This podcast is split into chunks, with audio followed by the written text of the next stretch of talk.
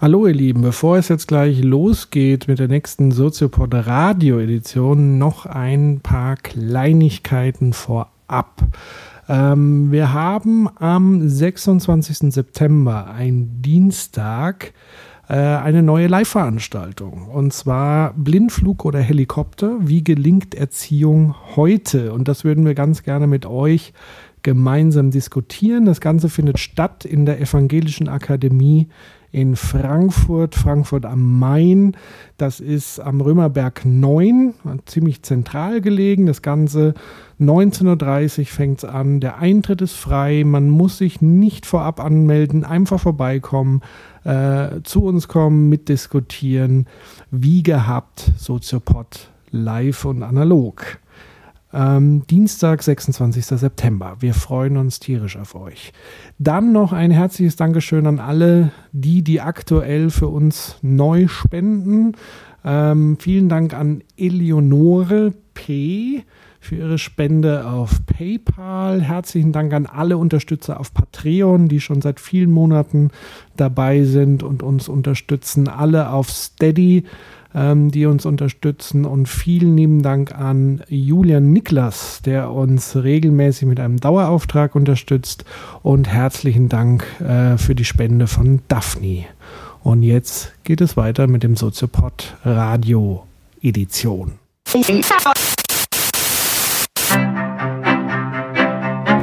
Man, man kann es nicht immer nebenbei laufen lassen, weil sonst verpasst man was. Soziopod. Soziopod. Nee, nee, man muss mitdenken. Ja, ja, oder gefährlich. Soziopod. Soziopod. Soziopod. Herzlich willkommen zu einer neuen Ausgabe des Soziopods. Und ich begrüße wie immer recht herzlich Professor Dr. Nils Köbel. Guten Abend, ich begrüße wie immer recht herzlich Patrick Beidenbach. Wir haben jetzt die dritte Ausgabe hier vom Soziopod im Rahmen des Podcast Lab auf Bremen 2. Für alle, die uns noch nicht kennen, ganz kurz, der Soziopod ist ein philosophisches, soziologisches, pädagogisches Format, was eigentlich äh, seit vielen Jahren im Internet stattfindet unter www.soziopod mit d am Ende.de und dort könnt ihr auch all unsere alten Episoden anhören und wir wollen jetzt heute in der heutigen Ausgabe im Hinblick auf die anstehende Bundestagswahl das Thema Demokratie beackern. Also in eineinhalb Wochen wählt Deutschland einen neuen Bundestag. Wir haben vielleicht einen neuen Kanzler oder eine alte Kanzlerin. Mhm. und auch im Hinblick auf die letzte Episode, wo wir Rousseau und seinen Gesellschaftsvertrag besprochen haben, der so ein bisschen die Grundzüge der Demokratie schon fast gelegt hat. Für die neuere Zeit wollen wir jetzt wirklich nochmal explizit an das Thema Demokratie rangehen. Mhm. Und wie so oft beginnen wir eigentlich ein Soziopod mit einer klassischen Definition. Genau. Was ist denn diese Demokratie? Eigentlich. Ja, Demokratie, das ist ja allgemein bekannt, kommt aus dem Griechischen, das Wort. Da können wir erstmal das Wort uns angucken. Das verrät schon ein bisschen was was Demokratie sein soll. Demokratie setzt sich zusammen aus zwei Wörtern, ist allgemein bekannt, aus Demos, dem Volk, und Kratia, der Herrschaft. Setzt man diese beiden äh, Wörter zusammen, hat man Demokratia und das ist dann Ach, die was. ja, und das ist dann die Volksherrschaft. Ja. Aber du lachst schon zurecht, weil äh, viele Demokratietheorien jetzt erstmal sagen, Volksherrschaft heißt erstmal gar nichts. Vor allem, ich hätte mich so ein bisschen an dem äh, Begriff der Herrschaft. Ja gut, es geht schon darum, wer soll herrschen. Also das ist schon die Frage der Politik ja immer, wer herrscht eigentlich? Aus welchen Gründen? Das war auch die Frage Rousseaus. Ja. Also was sind eigentlich rechte Begründungen dafür, dass jemand herrschen soll? Das war im Mittelalter Monarchie mit Gottes Gnadentum. Da war die normative Grundlage Religion letztendlich. Und die Frage ist schon immer die, ähm, wer soll herrschen und eigentlich mit welcher Begründung? Mhm. Deshalb ist bei der Demokratie schon die Frage, wer herrscht. Und das in dem Wort steckt ja schon drin, wer herrschen soll, nämlich das Volk. Das ja. Volk soll herrschen. Das Problem ist nur jetzt schon zu sehen, dass das Diktaturen auch immer von sich behauptet haben. also auch Diktaturen haben immer gesagt, wir sind die Stimme des Volkes. Ja. Und wir repräsentieren das, was das Volk will. Selbst die DDR hieß ja Deutsche Demokratische Republik, weil sie auch irgendwie nach außen hin vertreten wollte, dass sie den Willen des Volkes vertreten würde. Ja, wobei da die Volksentscheidung ja sehr eindeutig Ja, genau. zahlenmäßig Genau. ausgefallen ist. Deshalb, auch daran sieht man jetzt schon, müssen wir uns die Merkmale von Demokratie ganz schnell zu Gemüte führen, weil die Frage ist natürlich, was bedeutet eigentlich Volksherrschaft in Demokratien? Wie soll denn da das Volk herrschen? Und nach welchen Regeln soll das eigentlich geschehen? Das heißt, wie wird eigentlich der Wille des Volkes politisch umgesetzt? Das ist die Frage nach Demokratie. Das war ja auch die Frage von Rousseau. Wie kann man eigentlich den Gemeinwillen bestimmen, der als Grundlage, normative Grundlage moderner Gesellschaften gelten soll? Deshalb ähm, kann man sagen, wenn man sich jetzt, wir machen einen ganz weiten Sprung jetzt von den alten Griechen nach vorne in die deutsche Demokratie. Daran kann man ein paar Sachen sehr gut sehen. Die freiheitlich-demokratische Grundordnung Deutschlands, die sich ja sehr spät erst entwickelt hat, nach dem Zweiten Weltkrieg. Wenn man sich die anschaut, kann man so Grundmerkmale gut erkennen, die Demokratie ausmachen. Zum einen sind das nämlich die Menschenrechte, die an der obersten Stelle jeder staatlichen Verfassung, in unserem Fall des Grundgesetzes, stehen. Das ist ja eine relativ neue Erfindung. Ganz neu, im Grunde nach dem Zweiten Weltkrieg, eigentlich erst kodifiziert, also in Gesetzesform gegossen. Die werden dann im Grundgesetz konkretisiert, in unserem Fall, also im Fall der deutschen Demokratie. Dann dieses berühmte Volkssouveränität. Das ist jetzt das, was auch Rousseau meinte. Die Staatsgewalt geht vom Volk aus. Das ist die normative Grundlage für Demokratien. Das heißt, ich brauche allgemeine und regelmäßige Wahlen. Das ist das Entscheidende. Damit das Volk sich artikulieren kann in seinem Willen. Ja, was möchte denn das Volk? Heißt, es muss regelmäßige, allgemeine Wahlen geben, die frei sind und nicht, wie du es ja eben schon angedeutet hast, manipuliert werden. Ja. Was ja ganz oft vorkam und immer noch vorkommt in sogenannten ja, Gänsefüßchen-Demokratien, die zwar formal wählen lassen, aber dann das vielleicht so manipulieren, dass dann vom Volkswillen gar nicht mehr viel übrig bleibt. Vielleicht muss man an dem Punkt dann nochmal auf das Thema Herrschaft eingehen, nämlich in, in welcher Art und Weise sozusagen Herrschaft ausgeführt wird von einem Staat. Und da war ja eine ganz wichtige Erfindung die Gewaltenteilung. Genau, da wäre ich jetzt auch zu sprechen gekommen. ja, das nehme ich das vorweg. Ja, macht nichts. Das wäre das nächste Merkmal der Demokratie. Das hat zum Beispiel ein Zeitgenosse Rousseaus, der berühmte Montesquieu, hat das äh, ganz stark gefordert und auch artikuliert, dass Demokratien äh, sich dadurch auszeichnen, dass die Gewalt verteilt wird. Dass nicht ein Herrscher, wie der Monarch zum Beispiel, oder der Tyrann, noch negativer, alle Gewalt in sich vereint, sondern dass die Gewalt aufgeteilt wird. Und dadurch wird sie gegenseitig kontrollierbar. Ja. Montesquieu hat das schon ganz früh im 18. Jahrhundert bezeichnet als die Exekutive, die Legislative und die Judikative. Das ist so die ganz berühmte Gewaltenteilung. Also der, der regiert, soll nicht auch der sein, der alleine die Gesetze macht, sondern da müssen dann andere dazukommen und die machen die dann gemeinsam. Und die, die die Gesetze machen, sollen auch nicht die gleichen Personen einfach nur sein, die die Judikative, also die Rechtsprechung, die Rechtspflege ausführen. Das heißt Recht, also die Rechtsprechung, die Gesetzesgebung, also wie Gesetze verabschiedet werden, und die Durchführung der Gesetze sind aufgeteilt in drei relativ unabhängig voneinander agierenden Institutionen.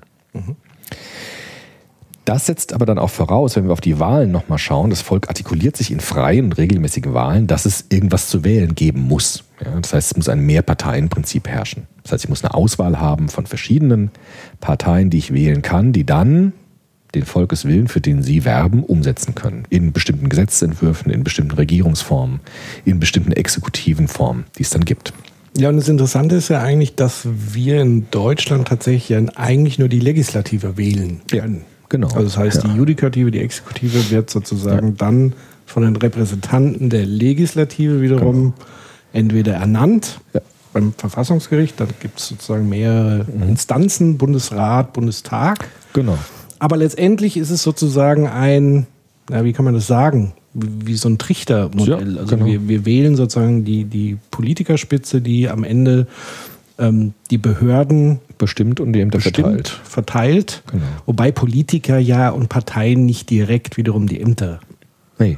Aber Das ist das, ja ein Verwaltungsapparat. Ist Verwaltungs- genau.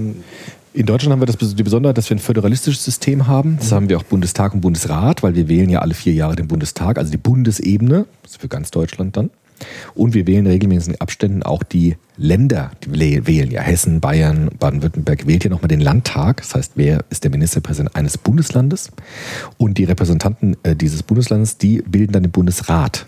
Und der Bundesrat beschließt dann zusammen mit dem Bundestag, diskutiert Gesetzentwürfe und beschließt dann auch Gesetze. Das heißt, wir haben dann so ein Zweikammersystem. Bundestag, der direkt gewählt wird vom Volk alle vier Jahre und Bundesrat, der sich zusammensetzt aus den Ministerpräsidenten der einzelnen Länder. Ja, und das Wichtige vielleicht noch an dem Punkt zu bemerken ist, dass dieser Föderalismus, der ja oft auch in der Kritik steht, weil er halt aufgebläht ist und so weiter, ähm, ist ja auch wiederum ein Instrument, um Macht Ja. und Herrschaft wieder zu verteilen, Richtig. anders zu verteilen, um nochmal Genau. zu sagen, es gibt eher nochmal regionale Interessen. Gut, ist natürlich bei der Frage der Bildung, kann man sich schon fragen, ist es sinnvoll, man kann sich schon fragen, muss ein Stadtstaat wie Hamburg, Bremen, Berlin ein eigenes Bundesland bilden bei der kleinen Größe und so weiter. Aber letztendlich ist Föderalismus an sich von der Idee her schon ein Instrument, um Macht Ja. gleichmäßiger zu verteilen. Ja, genau. Ähm, an dem System jetzt in Deutschland kann man ganz schön diese Gewaltenteilung sehen. Also Bundeskanzler und Bundeskanzlerkabinett bilden die Exekutive, das ist die Regierung dann. Und äh, deshalb ist es ganz entscheidend, dass die Unabhängigkeit der Gerichte gewährleistet wird, damit nicht die Exekutive, also eine Regierung, jetzt irgendwelche Rechtsprechungen machen darf. Also nicht jemand verurteilen darf oder irgendwelche Strafen äh, ver- verhängen darf gegenüber Menschen. Das ist ganz Oder wichtig. wie in bestimmten Ländern auch aktuell passiert, quasi ein Präsident Richter entlassen kann. Genau, das wäre ein Problem. ja. Ähm, jetzt machen wir wieder einen Sprung zurück in die alten Griechen. Weil jetzt natürlich schon die Frage, wie hat sich das entwickelt? Ja, wir haben jetzt äh, den großen Glücksfall, dass wir in einer Demokratie leben, was nicht selbstverständlich ist, wenn man das global sieht, auch historisch sieht. Das ist eine recht neue Erfindung. Jetzt müssen wir mal gucken, wie kam es dazu? Das ist interessant jetzt wieder mit, äh, mit Dilthey könnte man sagen, wie entsteht etwas? Dilthey würde sagen, wie entsteht historisch. Das gucken wir uns historisch an. Das ähm, erste Modell, das es in Europa gab, ist eben in Athen entstanden, in dem Stadtstaat, in der Polis. Da wurden jetzt aber nicht alle Merkmale von Demokratie, die wir heute als wesentlich sehen, umgesetzt. Aber ein paar, immerhin ein paar wichtige. Nämlich es gab ein erstes demokratisches Gemeinwesen, die Polis, mit ein paar demokratischen Institutionen, die auch wegweisend waren für spätere Demokratien, könnte man sagen. Entscheidendsten zu sehen in der Volksversammlung. Das war die Institution, die tatsächlich einigermaßen demokratisch war. Jeder Bürger, Vollbürger hatte Stimm- und Rederecht. Es gab insgesamt ungefähr 40.000 davon. Die Mehrheit waren Sklaven, die durften es natürlich nicht. Frauen durften es auch nicht. Von daher wieder auch eine sehr eingeschränkte Demokratie, aber immerhin.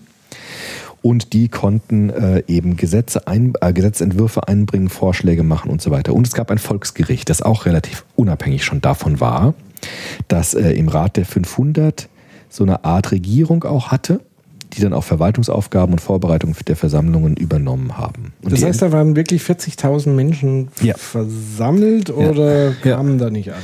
Ja, gut, es kam meistens nicht. Also es mussten mindestens 6000 anwesend sein. Ja. Ja. Äh, Wenn es mehr sind, besser. Wenn es zu wenig sind, geht es nicht, weil dann haben die auch schon gesagt, dann ist es nicht wirklich der Volkswille, weil dann Ja. sind es einfach zu wenig. Wie Aber es, lang ging sowas? das ist die? Frage. Aristoteles hat gesagt, eine Demokratie soll nie größer sein als die Menge, die ein, ein gesunder, lauter Redner mit seiner Stimme erfassen kann. Das ist natürlich bei. Na gut, aber wenn wir jetzt die Massenmedien uns anschauen, da ist es ja auch so, dass wir ein ganzes, viel mehr erreichen können über Medien, über mediale Vermittlung von Stimmen. Damals war es so, dass ein Redner mit seiner Stimme alle erfassen können muss. Dann ist es in Ordnung. Wenn es zu groß wird, ist es schlecht für die Demokratie. Ja. Ja. Also 40.000 Leute ohne Mikrofon. 40.000, ja, da wird es schon eng. überzeugen ja, im Stadion, gut, und gut, in, in, in, in den, in, äh, im Stadion oder so geht es vielleicht, weiß ich nicht genau. Aber musst du schon ein gutes Muss es schon Organ gehabt. Gutes Organ gehabt haben. Die Ämtervergabe war äh, auf Zeit und durch Los und durch Wahlen. Und das war ein Zeitraum von 462 bis 322 vor Christus gab es eben diese Hochphase der athenischen Demokratie in der Polis. Das war so der Beginn, kann man sagen, von Demokratie in Europa. Das heißt, man kann sich das vorstellen, diese 40.000, das waren alles Delegierte, kann man ja nicht sagen, Nee, sondern einfach Vollbürger. Und die haben Bürger. dann über, ich sag mal, einzelne Sachfälle Ja. abgestimmt Ja. und gleichzeitig aber auch Repräsentanten gewählt, die was dann gemacht haben? Verwaltungsaufgaben. Genau, also dieses, ähm, diesen Rat der 500 haben die gewählt. Das war so eine Art Regierung, so eine Art Exekutive, die hat die Verwaltung geleitet und haben so Vorbereitungen für diese Versammlungen dann gemacht. Also eine Umsetzung dessen, was dann in der Volksversammlung beschlossen wurde. 40.000 Voll, Vollbürger im Vergleich zu 130.000 Frauen und Kinder und 100.000 Sklaven, war natürlich auch eine Minderheit in diesem Stadtstaat. Und es war sehr überschaubar. Sehr überschaubar, genau. An sich schon. Genau. Aber immerhin gab es schon so Institutionen, die tatsächlich demokratischen Charakter hatten. Ja. Das äh, ist im Mittelalter dann, also nach der Antike, ist es eigentlich wieder zurückgefahren worden. Also die Antike war eigentlich eine Blüte der Demokratie, eine ganz frühe Phase von Demokratie. In Rom zum Teil ja auch noch, da gab es ja auch zum Teil Senate und so weiter, die auch dann demokratisch organisiert waren. Im Mittelalter wurde das sehr stark wieder zurückgefahren, aber auch da gab es so Wellen der Demokratisierung, könnte man das nennen. Die zweite Welle im Mittelalter, was heißt Welle kann man nicht sagen, es gab so ein paar Strömungen. Im Mittelalter gab es so eine germanische Volksversammlung zum Beispiel. Das war so ein ging in Richtung ähm, Demokratie. Auch in England gab es das. In der Neuzeit gab es dann in England diesen Bill of Rights 1500, äh, 1689 und dann diese ganz große Welle dann in der Neuzeit in Amerika oder in Europa dann mit den bürgerlichen Revolutionen, in denen dann diese Unabhängigkeitserklärung in Amerika äh, geschaffen wurde. Das war im Jahr 1776 und dann in Frankreich nach der Revolution 1789, dann 1791 die Verfassung in Frankreich. Das war der Beginn der modernen, neuzeitlichen Demokratien, aus denen wir heute heraus auch noch leben. Wobei es ja immer wieder dann einen Zeitstrahl Rückschläge Klar. gab. Auf jeden Fall. Bis heute ja auch Rückschläge in Richtung Diktatur in Existenz Absolut. sind. Kann man sehen, dass aber dann, wenn es Diktaturen gibt und es revolutionäre Bewegungen in, in Staaten, in Ländern gibt, die, die berufen sich oftmals dann auf diese Zeit, vor allem auf Amerika und auf Frankreich. Das sind immer wieder diese beiden äh, Kraftquellen für Demokratie, die dann auch äh, angezapft werden oder auch artikuliert werden, wenn es darum geht, demokratische Bürgerrechte zu verteidigen oder einzufordern. Obwohl, ich würde jetzt tatsächlich mal einen provokativen Gedanken formulieren. Äh, stoppe mich, wenn ich Ja. äh, sozusagen übers Ziel hinausschieße. Aber letztendlich eine Diktatur kann ja nur von dauerhaftem Bestand sein, wenn es einen, einen großen Teil des Volkes gibt, was sich davon regieren lässt. Ja, genau. Also das heißt, im Grunde genommen würden, könnten, könnte man auch sagen, na ja, es ist ja schon auch durchaus so ein gewisser Volkswille dahinter, Ja, klar. Ähm, der eine Diktatur sozusagen auch ermöglicht und zulässt. Absolut, Und das klar. vergessen wir halt immer. Also Klar. man denkt sozusagen, eine Diktatur wäre immer beschränkt auf eine Mhm. Person meistens irgendwie und alle müssen nach der Pfeife tanzen. Aber dass da ein gigantisches System der Unterstützung Klar. dahinter steckt, sowohl zur NS-Zeit wie auch in aktuellen Diktaturen, das vergessen wir halt. Mhm. Klar. Nur, dass dort halt eben stärker mit Repressionen auf Opposition, politische Gegner, anderer Meinung und so weiter ausgeübt wird. Aber ich glaube, eine Diktatur ist vor allen Dingen dann gescheitert, wenn ein Großteil der Bevölkerung eben nicht mehr dahinter steht. Ja. Deswegen sind Monarchien irgendwann gefallen, weil der. Herrscher Ja.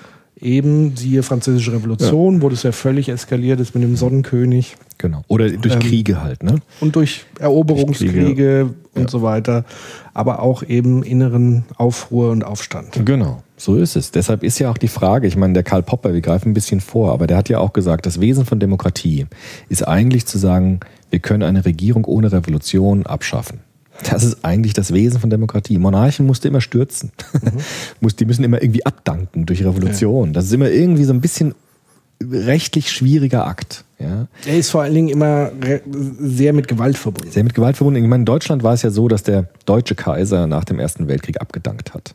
Das war so eine einigermaßen rechtskonforme Situation, zu sagen, okay, wir du dankst ab, wir machen Republik. Ja, das war dann friedlich, Gott sei Dank, einigermaßen. Ja, Auch in Deutschland, in den Ländern, König von Sachsen, ja, macht doch euren Dreck alleine, hat er gesagt. Das war eine recht friedliche Sache, aber juristisch natürlich immer so ein bisschen schräg. Aber Demokratien haben den schlagenden Vorteil, dass sie Regierungen wechseln können, vollkommen legal. Das heißt, du brauchst keine Revolution mehr, du brauchst keine Gewalt, du brauchst keine Umstürze mehr, um eine Regierung wegwählen zu können. Das ist das Entscheidende bei Demokratien.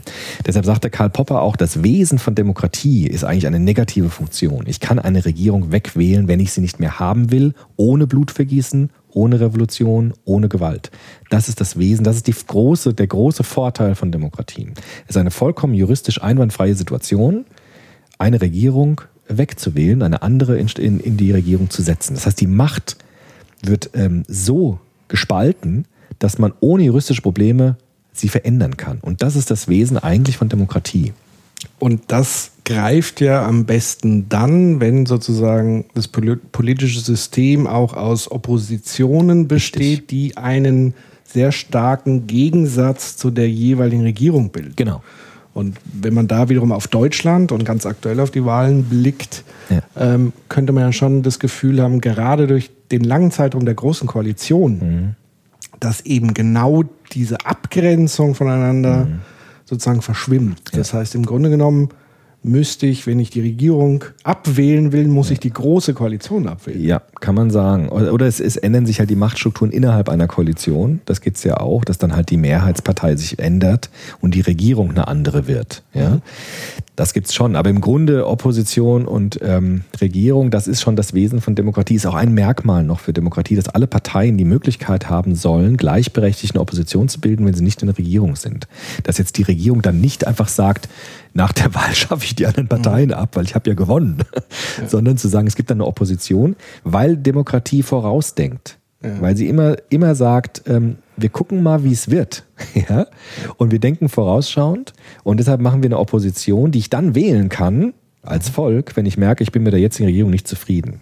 Deshalb ist Demokratie eigentlich eine ziemlich clevere Erfindung, könnte man sagen, weil sie wahnsinnig flexibel ist und weil sie sehr gut anpassungsfähig ist an zukünftige Zustände. Monarchie Tyrannei, da muss man immer Revolution machen, da gibt's Opfer, da gibt's auch viele Schädigungen ja, für Unschuldige.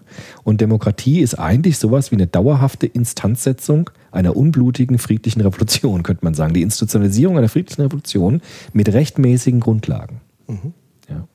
Es sei denn, wie gesagt, und das ist sozusagen die pragmatische Herausforderung einer modernen Demokratie oder ein, eines modernen Parteiensystems, was ja noch stärker als jemals zuvor ein Puls am Puls des Volkes sozusagen dran ist, durch Demoskopien, durch Ja. Meinungsforschung. Und das heißt, man hat zumindest gefühlt den Eindruck, dass die großen Volksparteien von, von früher ähm, sozusagen immer stärker so in so einen Konsensstrom geraten, plus auch noch mit der vorausschauenden Denkart zu sagen, das könnte auch später mal ein möglicher Koalitionspartner sein. Ja. Das heißt, es bleibt diese Zusammenführung, die ja auch wichtig ist in der Politik, weil es geht ja darum, Konsens zu finden, Kompromisse zu schließen, geben und nehmen und da gehe ich vor, da gehst du zurück und, und so weiter und so fort. Ist zugleich wiederum die, die große Gefahr, dass es eben so Klar. ein Einheitsbrei wird und Ja. ich dann als Wähler eben gar keine Alternative mehr zu der jetzigen Regierung äh, groß finde. Ja. Deshalb gibt es auch Kritiker dieses Phänomens, was du angesprochen hast, die sprechen manchmal ein bisschen abfällig über Parteiendemokratie, dass es nur um Machterhalt geht, aber nicht mehr um die Repräsentation des Willens des Volkes und einer Opposition, die ich wählen kann, wenn die Regierung nicht das tut, was gewünscht ist oder was erwartet wurde. Ja. Wir sind schon mitten in, den, in, der, ähm, in der Frage der normativen Grundlage und des Prinzips der Demokratie, auch des Verfahrens der Demokratie. Ich würde gerne noch einen kleinen Schritt zurück machen, weil wir im Historischen eben waren. Diese amerikanischen und in Frankreich dann einsetzenden bürgerlichen Revolutionen und die Instandsetzung dieser liberalen Demokratie, die dann wirklich neu war für die Neuzeit, die auch nochmal anders ist als die griechische, athenische Demokratie, setzt schon mit dem ein, was wir heute Menschenrechte nennen. Das ist wichtig. Also es gibt an der Spitze eines Staates, an der Spitze einer Verfassung, gibt es unveräußerliche Menschenrechte. Das ist in Amerika sehr schön formuliert worden in der Virginia Declaration of Rights 1776. Da gibt es diese großen Sätze. Alle Menschen sind von Natur aus in gleicher Weise frei und unabhängig. Ja, das war in Griechenland natürlich nicht so. Die Sklaven waren nicht frei. Die Ja, Sklaven waren nicht unabhängig. Ja, aber die Frauen waren auch nicht frei und nicht gleich und nicht unabhängig und so weiter. Das ist jetzt neu. Ja, wobei das natürlich auch immer eine Frage war, wahrscheinlich hätte man damals Sklaven nicht als Menschen sozusagen betrachtet. Stimmt, Also das ist auch ja. wiederum eine Definitionsfrage. Was ist Mensch? Aber Genau. hier kommt zum, wirklich der, zum ersten Mal so der Gedanke eines Menschengeschlechts gewissermaßen, die alle unveräußerliche Rechte haben von Geburt an, also quasi Zugehörigkeit zur Menschengesellschaft. Aber das ist tatsächlich nicht unwichtig, auch gerade sozusagen in der späteren Zeit, so in der Kolon Kolonialisierungsphase, wo ähm, sozusagen tatsächlich afrikanische Bürger nicht als Menschen betrachtet Ja, auch worden sind. Indianer zum Beispiel in Genau. Amerika, genau. Also sozusagen wirklich eher in, in, ins Tierreich eingeordnet wurde und das war natürlich ein massives Problem. Das und dann stimmt. greifen die Menschenrechte natürlich nicht. Klar, wenn sie auch Teil der Produktionsmittel sind, ne? zum Beispiel. Das Ja. war ja auch ein Grund des Bürgerkriegs in Amerika, dass die Sklaven, äh, die Frage der Sklaven war jetzt eine ganz wichtige Frage des Bürgerkriegs. Und da gab es dann eben nach dem Bürgerkrieg diese Declaration of Rights, zu sagen, alle Menschen, quasi Zugehörigkeit zur Menschheit, haben bestimmte unveräußerliche Rechte. Und ich glaube, das ist ganz elementar wichtig für moderne Demokratien. Weil Demokratie wird oftmals so ein bisschen unterkomplex bestimmt als Mehrheitsregierung. Ja, also Ja. was die Mehrheit will, ist dann das, was gemacht wird. So ist es in modernen Demokratien ja gerade nicht, sondern moderne Demokratien haben ähm, eine Doppelfunktion, nämlich einmal Menschenrechte zu sichern, an der obersten Spitze einer unveräußerlichen Menschenrechte, die auch nicht durch Wahlen abgeschafft werden können und dem Mehrheitswillen, das heißt der Volkssouveränität, dass, das, dass der Wille des Volkes das ist, was die Regierung eines Landes, eines Staates bestimmen soll. Ja, diese beiden Kopplungen und dann die Unabhängigkeit der, der Gerichte. Diese drei Dinge, das ist elementar wichtig für moderne zeitgenössische Demokratien. Und was natürlich noch hinzukommt, ist sozusagen die vierte Gewalt, wie sie so schön Mhm. Ja. heißt, nämlich äh, die Presse, Ja. der Journalismus, der ja nochmal eine Kontrollinstanz ist, Genau. um, ich sag mal, Kommunikation dieser Herrschaft zu kontrollieren, transparent zu machen, kritisch nachzufragen, zu dokumentieren und eben zu informieren, Mhm. Genau. den Bürger. Hängt auch mit den Menschenrechten zusammen. Also Meinungsfreiheit zum Beispiel, Recht auf Öffentlichkeit, Recht auf öffentliche Artikulation von Meinung. Das hängt dann ganz stark auch mit dieser Pressefreiheit zusammen.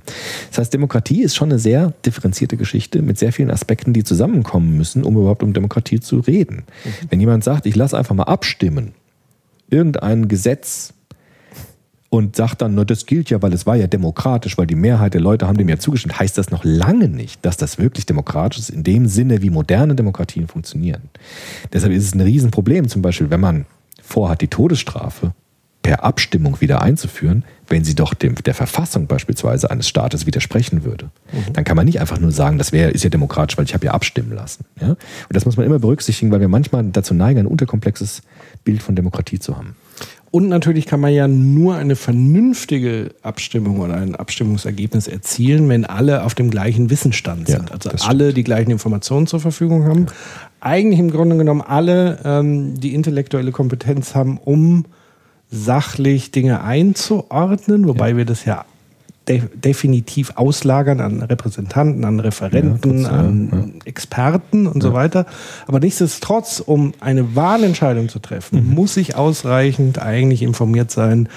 Also zuallererst überhaupt mal über die Programmatik der Parteien Ja. und gleichzeitig mit, meinen Sie es wirklich ernst, was Ja, Sie sagen. richtig. Und dafür braucht man wiederum Presse als Vermittlungsinstitution, um diesen Wissensstand zu erreichen. Und deswegen ist es auch schwierig zu sagen, so Basisdemokratie, das ist äh, das, das Allheilmittel sozusagen, das funktioniert halt nur, wenn du ein gebildetes, Ja.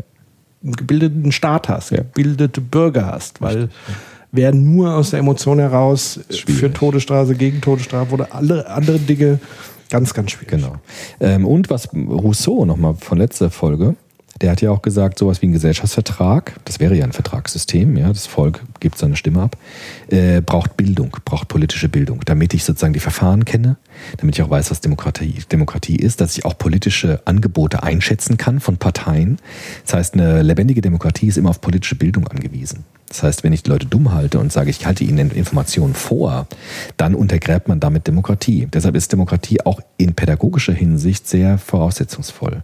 Ich muss nämlich Kinder, wie der Rousseau beim Emil, ja, ich muss sie instand setzen durch eine konkrete Erziehung und Bildung, damit sie überhaupt ihren Willen artikulieren können, damit sie überhaupt ihre Urteilskraft entfalten können, um dann demokratisch handeln zu können in Wahlen oder auch in Abstimmungen und so weiter. Was natürlich gar nicht so einfach ist, weil Nee. das natürlich auch eine super komplexe Sache ist. Ja. Also sowohl wenn Verfassung und da die Organe und wie die ineinander greifen. Ich würde mal behaupten, dass, weiß ich nicht, 98 Prozent der Deutschen das tatsächlich nicht durch, komplett durchdrungen, Mehr oder mich weniger. inklusive, ja, mehr oder nicht weniger. durchdrungen haben. Ja gut, aber du Also- würdest schon sagen, die meisten wissen natürlich schon, es gibt bestimmte Angebote, für die kann ich mich entscheiden oder gegen entscheiden und ich kann gucken, welche Regierung dann entsteht aus meiner Wahl heraus. Ich glaube, diese Grundsätze, die haben wir schon relativ gut gefestigt, Schon, aber gesetzt. Man, man muss zum Beispiel dann schon nochmal nachgucken, wie wird man Richter und so weiter, wie hängt das sozusagen Das zusammen, stimmt. wie greift Ja, das klar. ineinander und so weiter. Also wenn du wirklich mal durchdringen willst, auch mit Ausschüssen, welcher Ja. Ausschuss schlägt was vor und wer hängt da dran und das ist gar nicht so einfach, ähm, selbst wenn man sich intensiv damit ähm, beschäftigt. Ja. Daran sieht man nämlich, Demokratie ist eine ganz hervorragende Sache, aber man muss sie nutzen. Also man muss mitmachen. Eine Demokratie, wo jeder abschaltet und nicht hingeht und keine Ahnung hat und nichts weiß, die klappt in sich zusammen. Deshalb ist Demokratie eine wahnsinnig anspruchsvolle Lebensform für Gesellschaften, weil sie von der aktiven, bewussten Teilnahme ihrer Mitglieder ausgeht. In der Monarchie kann ich abschalten, kann ich sagen, der König macht es eh mir egal, ich kümmere mich nur um mein Zeug. Aber Demokratie, Max Frisch hat es schön formuliert, Demokratie heißt, sich in seine eigenen Angelegenheiten einzumischen. Weil ich nämlich derjenige sein soll, der bestimmt, wer regiert. Und nicht mehr zu sagen, naja, der König ist der König und ich mache meinen Hof oder so und äh, schalte ab, sondern Demokratie ist anspruchsvoll und bedarf der aktiven Teilnahme. Und äh, da ist sozusagen das Wahlrecht Ja. ja, nur der Anfang. Ja, eben, genau. Also das ist der kleinste gemeinsame Nenner quasi oder der größte oder wie auch immer man es sieht, aber das ist ja die kleinste Form Ja. der Beteiligung Genau. letztendlich. Das heißt, ähm, man müsste sich eigentlich viel stärker politisch engagieren. Also entweder indem man sozusagen auch in den Staatsdienst geht, was natürlich auch begrenzt ist, oder aber auch parteipolitisch sich engagiert, ähm, in Bürgerversammlungen geht, wie auch immer. Genau. Das ist ein schönes Stichwort, weil ähm, das führt uns zu der Frage nach Demokratietheorien jetzt. Also was heißt Demokratie heute in unserer Gesellschaft und was soll sie eigentlich bedeuten? Wir haben jetzt ja schön die Merkmale rausgearbeitet von Demokratie, auch ein bisschen historisch jetzt geschaut. Jetzt können wir gucken, was gibt's denn heute? Was sagen denn jetzt auch die Soziologen und die Philosophen zu Demokratie? Wie beschreiben die das eigentlich?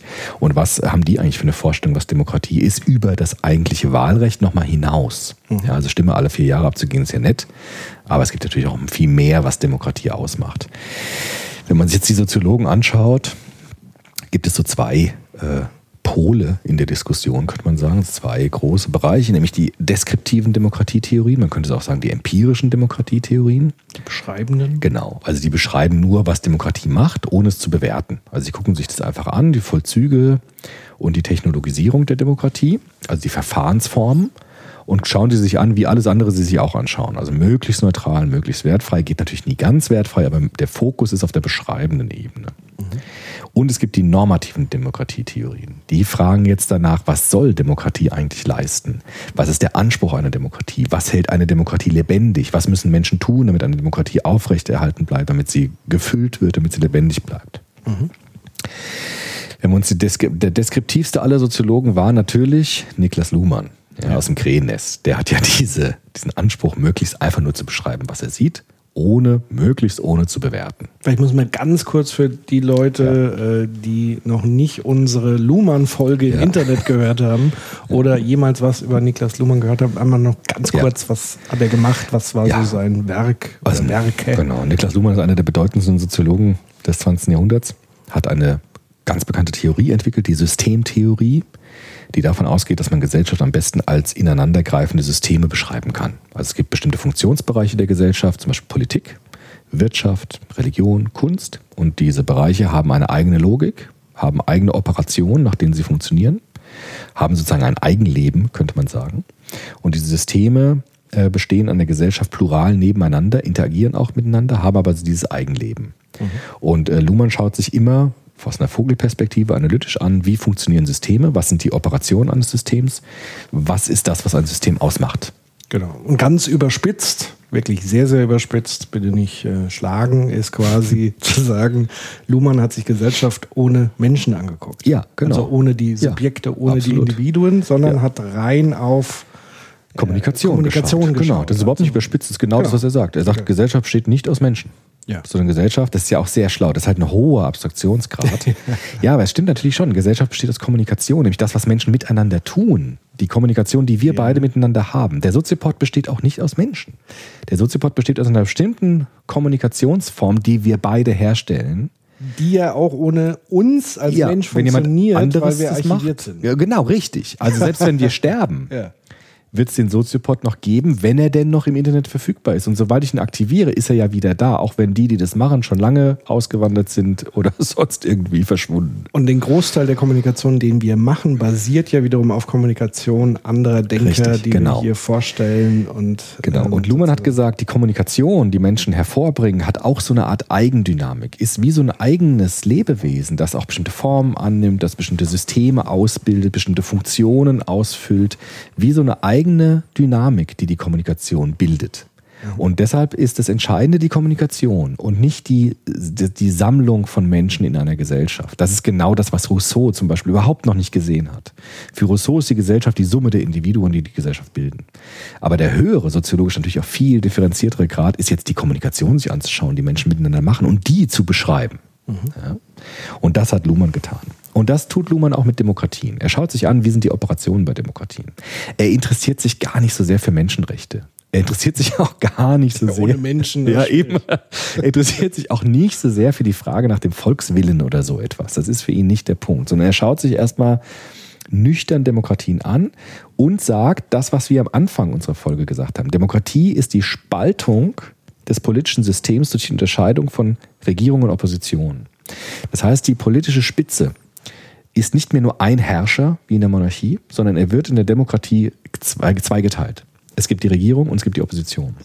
Und dadurch, sagt Luhmann, wird Demokratie natürlich wahnsinnig flexibel. Das haben wir vorhin schon gesagt, weil ich kann eine Regierung wegwählen und eine andere Regierung kommt dann instand, ohne dass sich die gesamte Gesellschaft verändern muss, wie bei Revolutionen zum Beispiel. Und das ist eigentlich ein Merkmal von, äh, von Demokratie nach Luhmann, die bipolare Unterscheidung zwischen Regierung und Opposition. Ganz einfach.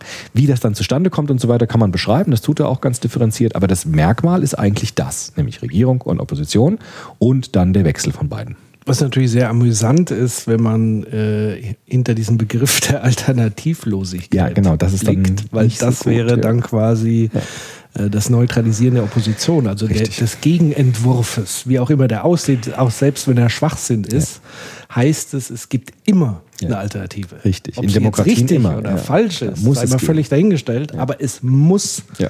einen zweiten Weg geben. Genau, also äh, das haben ja auch Soziologen dann die Regierung, die das formuliert hat, vorgeworfen, dass das eigentlich in- Demokratien kein gutes Wort ist, alternativlos, weil Regierungen leben ja gerade von den Alternativen, na, klar. Ähm, genau, eine ähnliche Kerbe schlägt auch Karl Popper. Der ist jetzt ein bisschen normativer als Luhmann, hat aber auch nur kurz erklären. Richtig, ja. Karl Popper, äh, vor allem bekannt geworden als Wissenschaftsphilosoph, der geguckt hat, wie funktioniert Wissenschaft, wie generieren wir Wissen als Menschen, hat eine wichtige Unterscheidung eingeführt, nämlich die Hypothesenüberprüfung. Theorien gelten so lange, bis sie widerlegt sind. Also es gibt äh, jetzt keine Theorie, die wahr ist, es gibt auch keine Theorie, die bewiesen werden kann, sondern es gibt ein Falsifikationsprinzip. Also es gibt Theorien, Vorstellungen, Meinungen und die gelten so lange, bis eine andere Theorie kommt, die mehr Erklärungskraft hat als die bestehende und dadurch abgelöst wird. Das war so ganz grob die, ähm, die große Leistung von Karl Poppers, das Falsifikationsprinzip als Element von Wissenschaftlichkeit. Also quasi ähm, das Gegenteil zu beweisen oder eben Genau. zu sagen, Zu widerlegen. ähm, zu widerlegen. Genau. Also ich, ich, ich ähm, hau alles auf eine Theorie drauf und gucke, ob sie standhält. Dann bewährt sie sich, dann kann sie stehen bleiben.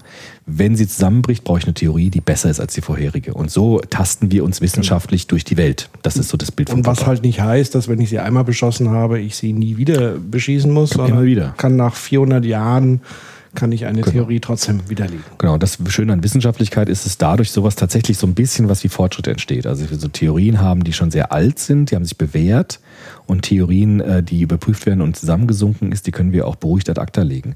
Popper hat daraus einen sehr humanistischen Satz gemacht. Er hat nämlich das auf Gesellschaft übertragen und hat gesagt, äh, lasst Ideen sterben, nicht Menschen. Das war das soziologisch Interessante bei Popper. Dass er gesagt hat, Ideen sollten sich miteinander bekämpfen. Die können ruhig sterben, wenn sie nicht äh, bestehen können.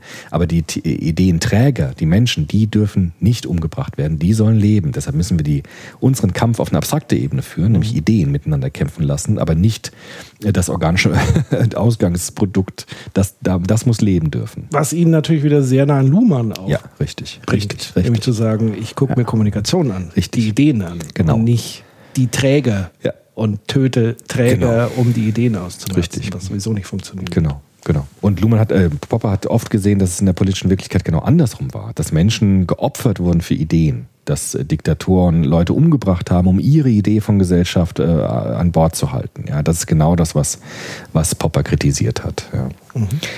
Und Popper sagt jetzt, überträgt es natürlich auch auf Demokratie und sagt, das Entscheidende, ähnlich wie Luhmann, ist äh, die Unterscheidung zwischen Regierung und Opposition. Und eben, was ich vorhin gesagt habe, das Entscheidende ist, dass ich eine Regierung wegwählen kann. Also äh, Demokratie hat eine negative Funktion. Das sieht er schon bei den alten Griechen übrigens. Also Popper sagt, auch in Griechenland war das eigentlich schon das Prinzip.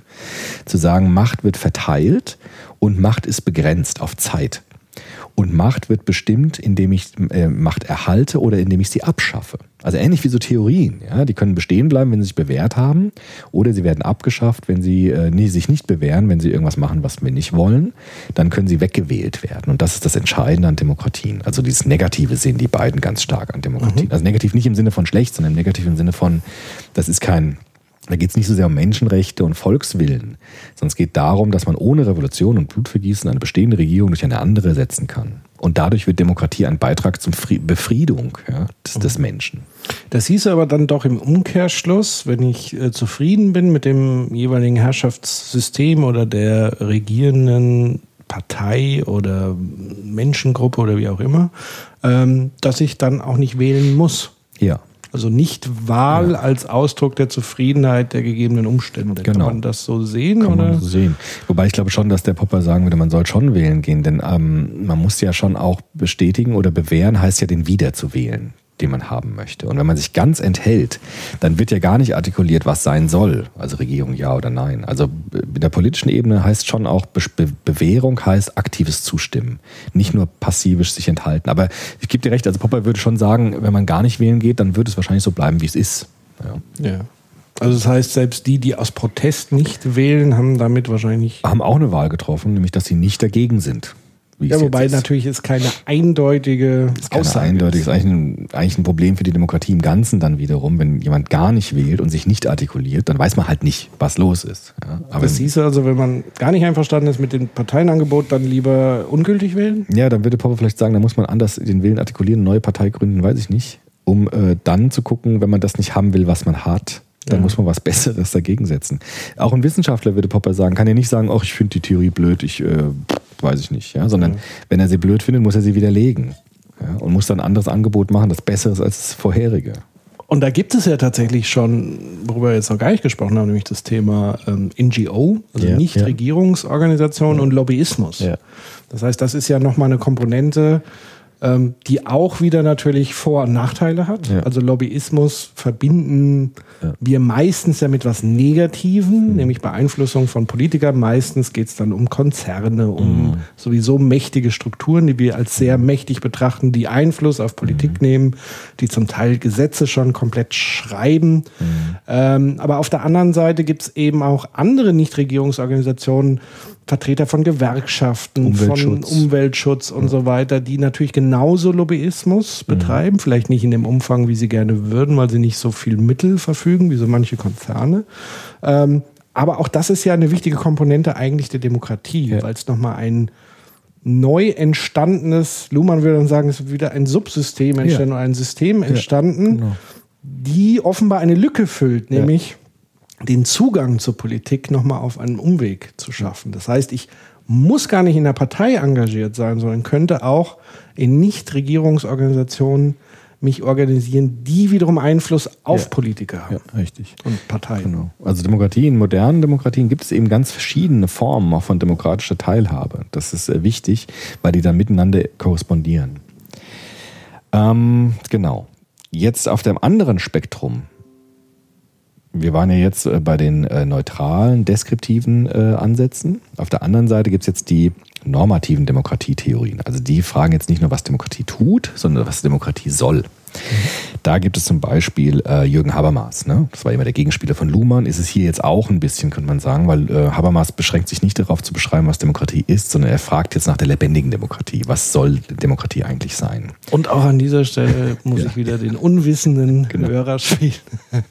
Wer war Habermas? Jürgen Habermas, äh, zweite Generation der Frankfurter Schule, hilft jetzt nicht viel weiter. Nee, hilft zumindest nicht Leuten, die nicht wissen, was die Frankfurter genau. Schule ist. Also Habermas hat ähm, die Soziologie eigentlich, kann man sagen, nach dem Zweiten Weltkrieg äh, neu begründet, vor allem in den 60er Jahren, indem er auch geschaut hat, ähm, wie handeln Menschen in Gesellschaft, was macht demokratisches Handeln aus, was heißt moralisches und ethisches Handeln in Gesellschaften und wie können Menschen rational miteinander sich verständigen, um das zu artikulieren, was sie wollen, auch wieder ohne Gewalt anwenden zu müssen und hat so diesen rationalen Diskurs in den Vordergrund gestellt. Man nennt es auch Diskursethik, also wenn Menschen miteinander ins Gespräch kommen und offenlegen, was sie für Motive haben, was sie wollen, was sie, was sie möchten und die das zusammentun, dann ist die Wahrscheinlichkeit groß, dass man Konsense findet in einer Gesellschaft, von der alle profitieren. Das ist so ganz grob dieses. Mhm. Also ganz einfach gesprochen, ich habe ein Argument, du hast ein Gegenargument, ja. wir diskutieren so lange, bis wir äh, gemeinsam eine Lösung genau. finden, die beiden genau. irgendwie gerecht wird. Und das Mittel dafür ist die Vernunft, sagt Habermas, von Kant herkommt, von Immanuel Kant. Äh, die Vernunft soll uns leiten bei diesem Diskurs. Und wenn die Vernunft uns leitet, ist die Wahrscheinlichkeit groß, dass für, am Ende was für alle Fruchtbares herauskommt, so ganz grob gesprochen. Ja. Mhm. Und äh, das macht er natürlich jetzt auch bei Demokratien. Also er sagt, Demokratie ist ein wunderbares ähm, Mittel, um rationale Diskurse, also sozusagen Rahmung zu geben für rationale Diskurse.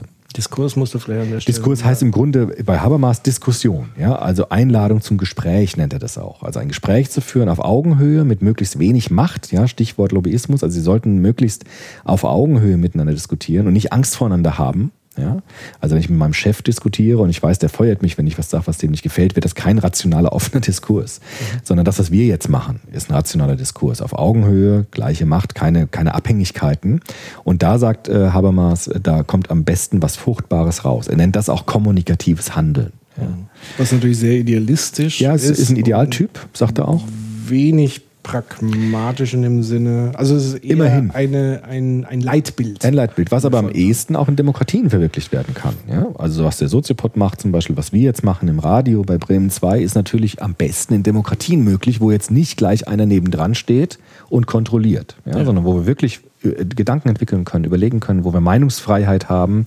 Das ist eigentlich die Voraussetzung, sagt Habermas, für das, was er sich vorstellt mit einem rationalen Diskurs. Und auch da wird dann wieder der Begriff der Bildung äh, extrem wichtig. Also Genau. und zwar in sehr vielen Bereichen. Also sowohl die faktische Bildung, also das Wissen, was man über die Welt faktisch hat, Faktenlage, Ja. Ähm, aber auch so Dinge wie rhetorisches Ja. Können. Ja. Kompetenz. Also ich muss mich ja artikulieren können, um ein Argument vernünftig vorzutragen, um dem Gegenüber mit ihm zu streiten. Genau. vernünftig. Von daher wieder rousseauianisch ein bisschen. Ne? Es geht auch um, um politische Bildung und politische Erziehung. Und äh, Habermas hat jetzt einen viel weiteren Begriff von Demokratie, als es Luhmann hat, weil er sagt, Demokratie ist natürlich einerseits eine Verfahrensregel, andererseits ist Demokratie auch eine Lebensform, sagt Habermas. Da lehnt er sich an an den amerikanischen Philosophen John Dewey, heißt der. Das ist der, der, äh, um zu erklären, wer das ist, Ja. der hat das Wort Learning by Doing erfunden. Echt? Ja, ja lustig. Learning by Doing ist Echt? eine Erfindung von John Dewey. Den mag ich jetzt schon. Ja, John Dewey ist super, weil der ist Pragmatiker. Der sagt, ähm, Demokratie ist nicht einfach nur eine Regierungsform, sondern Demokratie ist eigentlich eine Lebensform. Das heißt, Ja. John Dewey hat gesagt, Demokratie beginnt in der Nachbarschaft. Ja, die Amerikaner arbeiten ja sehr viel mit so Nachbarschaftlichkeit, mit Communities. Ja, und sagen, Demokratie heißt, ich höre meinem Nachbarn zu, was der will. Ja. Und äh, bin nicht besserwisserisch oder zeigt den sofort an der, bei der Polizei an, wenn er die, die Straße nicht kehrt, sondern äh, ich habe ein wohlwollendes, offenes, rationales Verhältnis zu meinem Gegenüber. Ich komme ins Gespräch, ich tausche mich aus, ich bin kommunikativ offen, ich höre zu, ich versuche Perspektiven zu übernehmen und zu verstehen. Das sind ist wir Deutschen ja sehr bekannt. ja, genau. Das ist der Beginn von Dewey, von Demokratie. Ja, Und das nimmt Habermas auf und sagt, natürlich ist es gut, wenn wir eine Öffentlichkeit haben, die demokratisch organisiert ist. Ja? Wo möglichst äh, Hierarchien transparent sind. Also wer Macht über andere hat, muss offen sein, muss offengelegt werden, muss aus guten Gründen heraus sein. Das ist die Tradition auch der berühmten Frankfurter Schule, zu sagen, Demokratie heißt, jede Autorität hat nur dann eine Berechtigung, wenn sie gut begründet ist. Das heißt, es gibt keinen Herrscher mehr von Gottes Gnaden, weil das ist eine Begründung, die gilt ja nur für religiöse Menschen. Aber in pluralen Gesellschaften gibt es auch Menschen, die gar nicht religiös sind. Und für die brauchen wir auch eine Begründung für Herrschaft. Das heißt, Demokratie bedeutet, ich muss gute Gründe miteinander besprechen, warum welche Strukturen wie gelten sollen, in welcher Gesellschaft wir schlicht und ergreifend leben wollen. Das ist eigentlich die Frage nach Demokratie. Und das geht über Diskurs, über Diskussion, über Gespräch, über Einfühlung und über friedliches, rationales Miteinander. Bevor ich darauf eingehe, eine ganz kurze persönliche Frage. Ja, mein Urlaub steht an. Ja. Beziehungsweise er ist jetzt schon rum. Okay. Weil wir die Sendung vorher aufzeichnen. Ich suche noch eine Buchempfehlung. Willst du, Dewey hast du gelesen? Ja, ist sehr schön. Liest sich gut. Super. Dewey ist amerikanischer Pragmatist, schreibt sehr klar, sehr einfach, sehr lebendig, sehr witzig auch. Was lustig. wäre Buchempfehlung von ihm zum Einstieg? Oder was hast du jetzt gelesen? Na gut, ich habe jetzt das Demokratiebuch von ihm gelesen. Ähm, Demokratie so, und Erziehung. Okay. Genau. Ähm, es gibt halt sehr schöne Sammelbände von Dewey mit Aufsätzen und so weiter. Das würde ich eher empfehlen. Also jetzt nicht so ein konkretes Buch von ihm, sondern es gibt äh, Textsammlungen von Dewey. Das ähm, gibt es ganz viel, kann ich dir auch nochmal Ja. nennen. Weil das finde ich äh, extrem spannend, sozusagen zu sagen, der, der Kern der Demokratie müsste man eigentlich, um dann wieder mit Luhmann zu sprechen, eigentlich auf alle Gesellschaftssysteme übertragen. Ein Stück weit. Also wenn ich sage, ich habe eine ernsthafte demokratische Haltung in meinem Leben, heißt aber auch, das gilt für die Arbeitswelt, Ja, schon, genau. in ein Richtig. Unternehmen, was durchweg undemokratisch, die allermeisten Unternehmen sehr undemokratisch sind. Ja. Ähm, das heißt aber auch in der Schule, Im Bildungssystem Ja. müsste eine Demokratisierung stattfinden. Das heißt, ich müsste auch als Teilnehmer bestimmen können, was will ich eigentlich lernen, wann will ich es lernen, auch hier. Und da sieht man dann schon, wo mitunter oftmals auch der Knackpunkt ist in vielen demokratischen Gesellschaften, die ja zum Teil auch sehr unzufrieden mit sich selbst, mit der politischen Demokratie sind, weil sie eben Demokratie nur Ja. im Bereich der Politik verorten Ja. und eben nicht in der restlichen Gesellschaft. Ja, beziehungsweise nur Demokratie verordnen auf, diesen, auf dieses Wahlmandat Ja. hin und nicht verstehen, dass das Alltagsleben auch durch und durch politisch Genau. ist. Ja, Hannah Arendt hat ja gesagt, unser ganzes Leben ist politisch. Es gibt gar nichts Unpolitisches. Ja. Und Dewey sagt das auch. Und Stichwort Arbeitsmarkt. Ein letzter Autor, Benjamin Barber, ist auch ein Demokratiephilosoph, ist leider letztes Jahr verstorben. Oder dieses Jahr, ich weiß gar nicht genau. Auf jeden Fall vor kurzem. Der sagt eben auch, wir brauchen eine Demokratisierung der Arbeitswelt. Das ist ganz wichtig, weil da gibt es, wie du eben sagtest, ähm, Hierarchien, die zum Teil recht unbegründet sind und zum Teil auch nicht sehr effizient sind. Das heißt, Demokratisierung der Arbeitswelt. Der sagt auch, wir brauchen so eine Art demokratische Architektur des öffentlichen Raums. Also wo es äh, sehr transparent ist, wer wo ist und äh, was geschieht und so weiter. Das heißt nicht abhören jetzt oder irgendwie bespitzeln oder so, im Gegenteil, sondern zu zeigen, es gibt äh, Orte, in denen man miteinander ins Gespräch kommen kann. Es gibt Orte der Öffentlichkeit, wo nicht sehr viel Macht erstmal beherrscht, sondern wo es Räume gibt, in denen man sich begegnen kann, beispielsweise. Ja. Der sagt auch, es muss eine Wiederbelebung der demokratischen Bürgerschaft geben. Das ist ganz wichtig. Also der hat auch so ein bisschen Skepsis, wenn man nur repräsentative Demokratie in den Vordergrund stellt und sagt, du kannst deine Abgeordneten wählen, ist das ein bisschen wenig. Sondern der sagt, der ist halt auch Amerikaner, der ist halt sozusagen richtig mit Leib und Seele Demokrat. Ja, sagt, wir brauchen eigentlich in der Moderne, vor allem im 21. Jahrhundert, eine Wiederbelebung des Demokratischen im Alltag. Also das, was Dewey auch im Sinn hatte, was Habermas auch im Sinne hatte, eine Öffentlichkeit, die miteinander redet über Politik, über die Frage, die man heute sich kaum mehr traut zu stellen, nämlich die Frage, wie wollen wir miteinander leben? Das ist die Frage. Und die Frage ist genauso heute aktuell wie vor 500 Jahren, wie vor 200 Jahren. Die Frage, wie wollen wir miteinander leben? Weil das ist unsere Frage. Ja. Und äh, die Wiederbelebung dieser Frage ist das, was die Demokratietheoretiker aus diesem pragmatischen Spektrum heraus äh, immer wieder auf den Tisch legen. Genau, und die Frage nach, wie wollen wir miteinander leben, beinhaltet ja zugleich äh, Subfragen wie, wie wollen wir miteinander arbeiten, wie wollen wir miteinander Handel treiben, wie wollen wir miteinander lernen und so weiter und so fort. Ja. Ähm, das ist natürlich äh, extrem spannend. Genau. Also das ist auch Demokratie. Ich meine, Luhmann hat auch auch gesagt. Er hat gesagt, Demokratie ist eine sehr unwahrscheinliche Gesellschaftsform, weil sie im Grunde, Luhmann hat ja immer gesagt, wir wollen es immer einfach haben. Im Grunde Menschen neigen dazu, Komplexität zu reduzieren. Ja? Kommunikation neigt immer dazu. Und Demokratie ist eigentlich eine ziemlich anspruchsvolle, ziemlich komplexe Lebensform. Und er hat auch gesagt, eigentlich ist es relativ unwahrscheinlich, dass sowas entsteht. Ja? Also evolutionär eigentlich ein krasser Zufall, dass sowas mal auf die Bühne kommt. Ja? Ja, oder der Mensch entwickelt sich tatsächlich so ein bisschen äh, selber zu einem Wesen, was Komplexität einfacher verarbeiten kann als Ja. vorher vielleicht Ja. der Fall. Also es ist, glaube ich, immer so ein äh, zwischen Überforderung und Unterforderung so ein Stück weit auch. So immer dieses Hin- und Herpendelnde letztendlich. Ja, und der Peter Handke, der Schriftsteller, hat auch gesagt, äh, es ist ein Glücksfall, in der Demokratie zu leben. Das sehe ich auch so. Ähm, Und deshalb ist es wichtig, wenn man schon das Glück hat, in der Demokratie zu leben, was absolut nicht selbstverständlich ist, weder historisch noch regional auf dieser Welt, muss man das nutzen.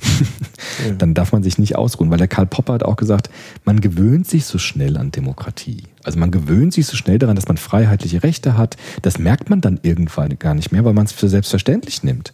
Aber das ist gar nicht so ohne, weil es ist nicht selbstverständlich, dass du deine Meinung einfach sagen kannst, dass du freie Presse hast. Das sehen wir jetzt ja auf der Welt, wie schnell das gehen kann, dass jemand Bürgerrechte beschneidet. Oh, das geht so ganz nebenbei manchmal, ne, ohne dass man es richtig merkt. Und der Popper hat auch gesagt, man muss sehr achtsam darauf sein, äh, dass man das nutzt, was man hat. Und wenn man in der Demokratie lebt, dann sollte man auch nutzen. Soll man wählen gehen, soll man sich engagieren, soll man ins Gespräch kommen. Und das ist wichtig, um das lebendig zu halten. Absolut. Ja. Ich würde sagen, das ist doch schon auch ein wunderbares Schlusswort für eine Ja. leider sehr kurze Sendung zu einem Ja, sehr ausführlichen, komplexen Thema. Ähm, aber ihr habt ja die Gelegenheit, zum einen haben wir schon mal über das Thema Demokratie ähm, tatsächlich ausführlich gesprochen. Ähm, ihr könnt das nachhören unter www.soziopod.de. Dort haben wir unter anderem auch schon über Habermas, die Frankfurter Schule, eine Folge Luhmann. gemacht. Luhmann, Karl Popper. Alles schon da gewesen. Ähm, Tatsächlich, äh, wir haben auch was zum Thema äh, Überwachung und Demokratie tatsächlich. der- Mhm. Ja, war der Teil. Diskurs. War Teil Genau. der Demokratie. Also das heißt, ihr findet auf unserer Seite noch ganz viel Hörmaterial zu dem Thema, was wir jetzt äh, in der kurzen, für uns sehr kurzen Sendung ähm, tatsächlich alles noch ansprechen können. Und ähm, wir freuen uns natürlich auch über eure Reaktionen, über euer Feedback. Äh, auch das könnt ihr hinterlassen auf unserer Website ähm, www.soziopod.de und wir hören uns in zwei Wochen wieder Genau. nach der Wahl. Dann Ja. werden wir wissen, wer hat denn jetzt die Herrschaft, Genau. wer hat die Macht und das wird auch gleichzeitig unser nächstes Thema sein, denn wir werden uns dann nochmal von der Demokratie kommend äh, beim nächsten Mal dem Thema Macht und Herrschaft Ja. widmen. In diesem Sinne noch einen schönen Abend, eine gute Nacht. Machen Sie es gut und seien Sie demokratisch. Bis dann. Bis dann.